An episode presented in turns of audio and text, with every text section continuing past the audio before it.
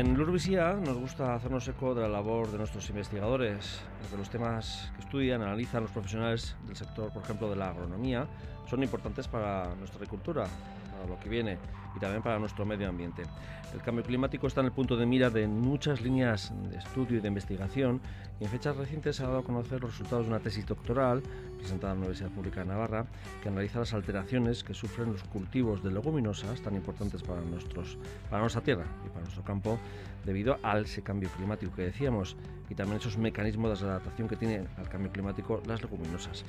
David Soba es ingeniero agrónomo, ahora es doctor agrónomo eh, que ha defendido esa tesis presentada en la Universidad Pública de Navarra. Bueno, buenos días, David. Buenos días. Bueno, eh, calificación. Pues suma con laude, así que muy contento con la calificación. ¿sí? Bueno, eh, la has presentado a la Universidad Pública de Navarra, pero eh, y la beca es de la Universidad Pública de Navarra, pero creo que también están implicados otros eh, organismos, ¿no? Eso es. el contrato y la ayuda ha sido con la Universidad Pública de Navarra y el, el programa de doctorado también es de la Universidad Pública de Navarra. Sin embargo, la tesis se ha llevado a cabo en el Instituto de Agrobiotecnología, que es un centro mixto entre el CSIC y el Gobierno de Navarra, aquí en, en Pamplona. En este programa hemos tratado eh, en otras ocasiones, pues bueno, cómo afecta el cambio climático, sobre todo eh, en nuestro ámbito geográfico, eh, a lo que es a, la zona mediterránea, que es donde más está afectando el cambio climático, donde más se está notando habitualmente. Y, en ello hemos tratado mucho pues el tema de, la vid, ¿no? ¿Por qué las leguminosas? ¿Por qué, David, centras tu estudio en ello? Bueno, porque son un cultivo a nivel mundial es el segundo cultivo más importante, solo por detrás de los cereales. Eh, supone el 15% aproximadamente de la superficie mundial cultivada. Sin embargo, en Europa y también en España, eh, su representación es mucho menor, un 1,5% aproximadamente.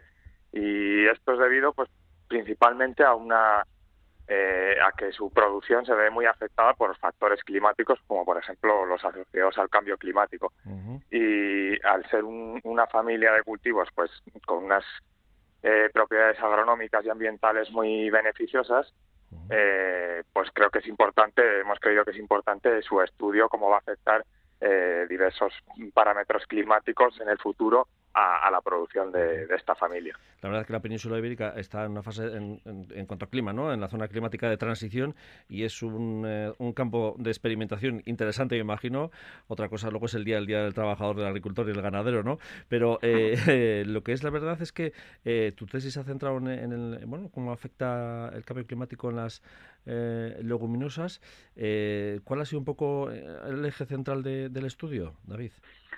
Sí, pues eh, nuestra idea eh, era pues observar, ampliar los conocimientos sobre los mecanismos eh, implicados en la respuesta de, estas leguminosas a factores ambientales asociados al cambio climático. Principalmente hemos estudiado el elevado CO2, el efecto de la ola de calor y, de la sequía.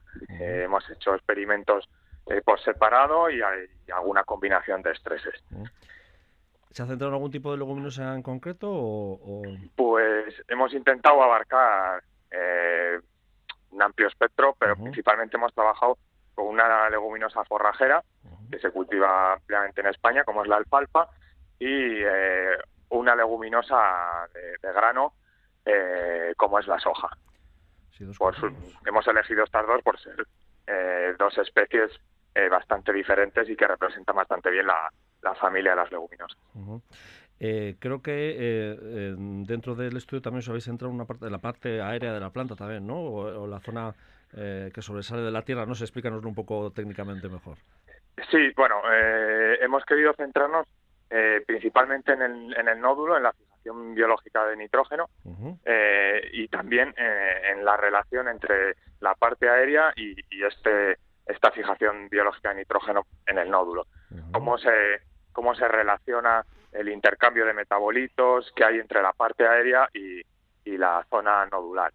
el, nódulo le llamas, denominas a la fijación de nitrógeno, ¿no? sí, bueno, eh, eh, esta familia eh, se caracteriza porque no depende de abonos nitrogenados como otras, otros cultivos, por ejemplo los cereales, porque es capaz de establecer una relación simbiótica con, con una bacteria presente en el suelo en unos en unos tejidos especiales que, bueno, que son los nódulos y, y en ellos eh, pues la planta le proporciona a la bacteria eh, los fotoasimilados para que obtenga la energía a la bacteria y la bacteria a cambio es capaz de, fijar el nitrógeno atmosférico y devolvérselo a la planta para que forme, por ejemplo, pues proteínas eh, o distintos metabolitos.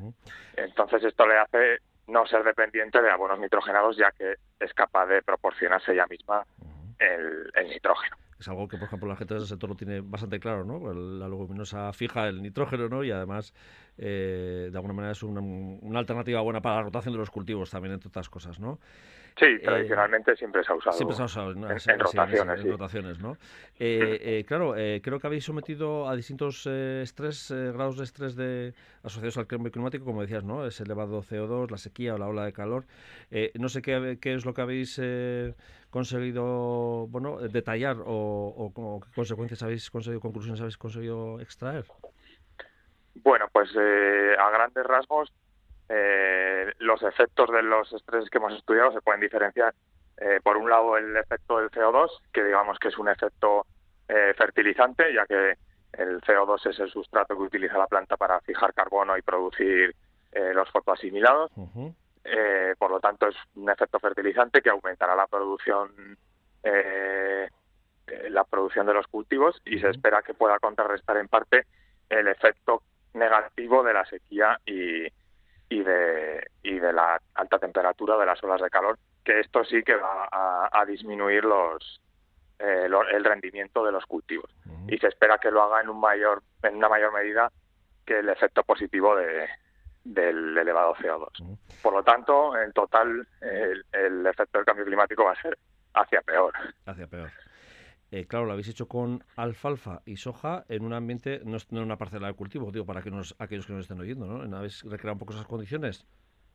Eh, bueno, hemos trabajado principalmente en invernadero y también en unas, eh, en unas estructuras especiales que son semiconfinadas, digamos, en, las que hemos estudiado el efecto del CO2. No eran condiciones de campo, pero tampoco condiciones confinadas como puede ser una cámara de crecimiento o un, ah, eh, un invernadero, intentando imitar condiciones más naturales. Pero bueno, trabajando con CO2 es bastante difícil eh, porque al final es un gas que se escapa.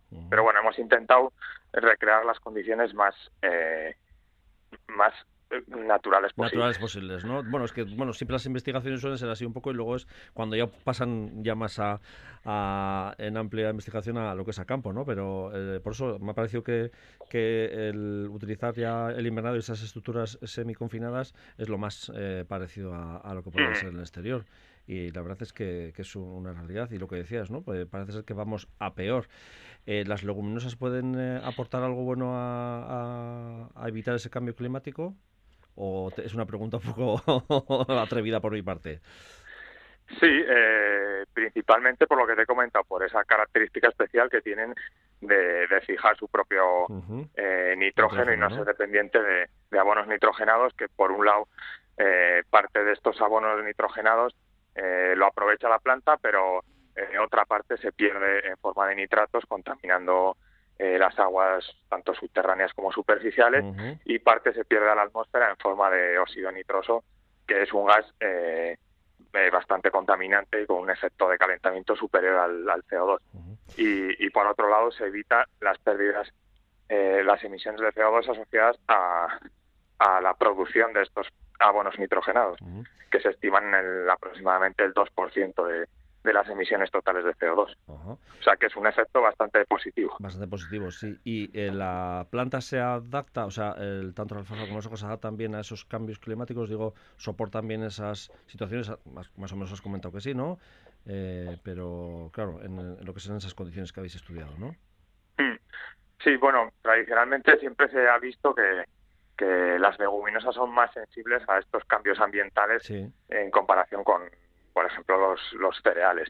Pero bueno, nosotros hemos querido también estudiar eh, usando distintos genotipos, distintas variedades, eh, para ver esas diferencias, eh, no solo ya dentro de las familias o dentro de las especies, sino dentro de, esas, de, la misma especie entre variedades, para seleccionar qué variedades se van a adaptar mejor a, a estos factores ambientales asociados al cambio climático por qué unas variedades responden mejor, qué mecanismos hay detrás de esa respuesta.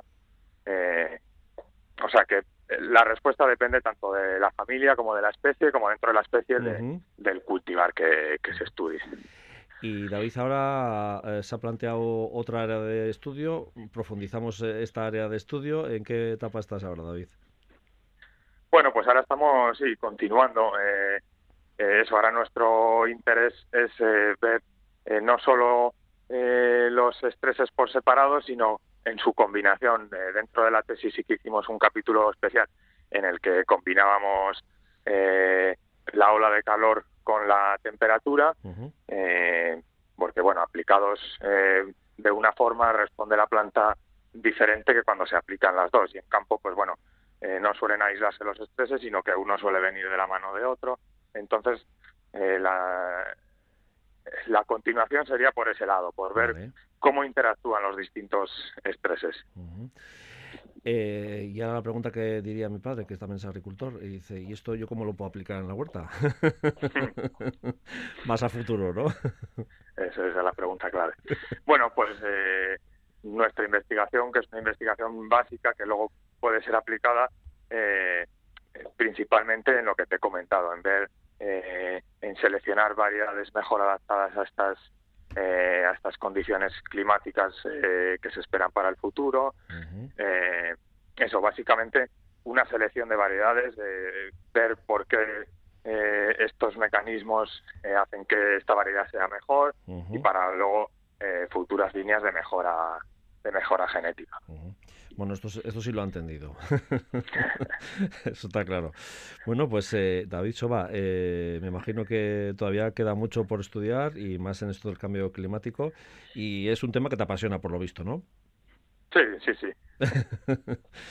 Bueno, pues es que ricasco, muchas gracias y sobre todo, bueno, enhorabuena por ese buen resultado, esa buena calificación, esa tesis y, bueno, porque estás trabajando dentro de nuestra área, en el área de investigación y, en, aquí en el programa, este programa del sector primario aquí en Radio Euskadi y Radio Vitoria, pues intentamos dar un poco cabida, pues para ver que por dónde estáis el ámbito de la investigación, en este caso del sector de la agronomía, para ver a bueno los próximos eh, años como hacia dónde vamos ¿no? y, qué es lo que puede haber. Muchas gracias David Soba. Doctor, muchas gracias a vosotros por, por el interés. Hasta la siguiente. Vale, muchas gracias.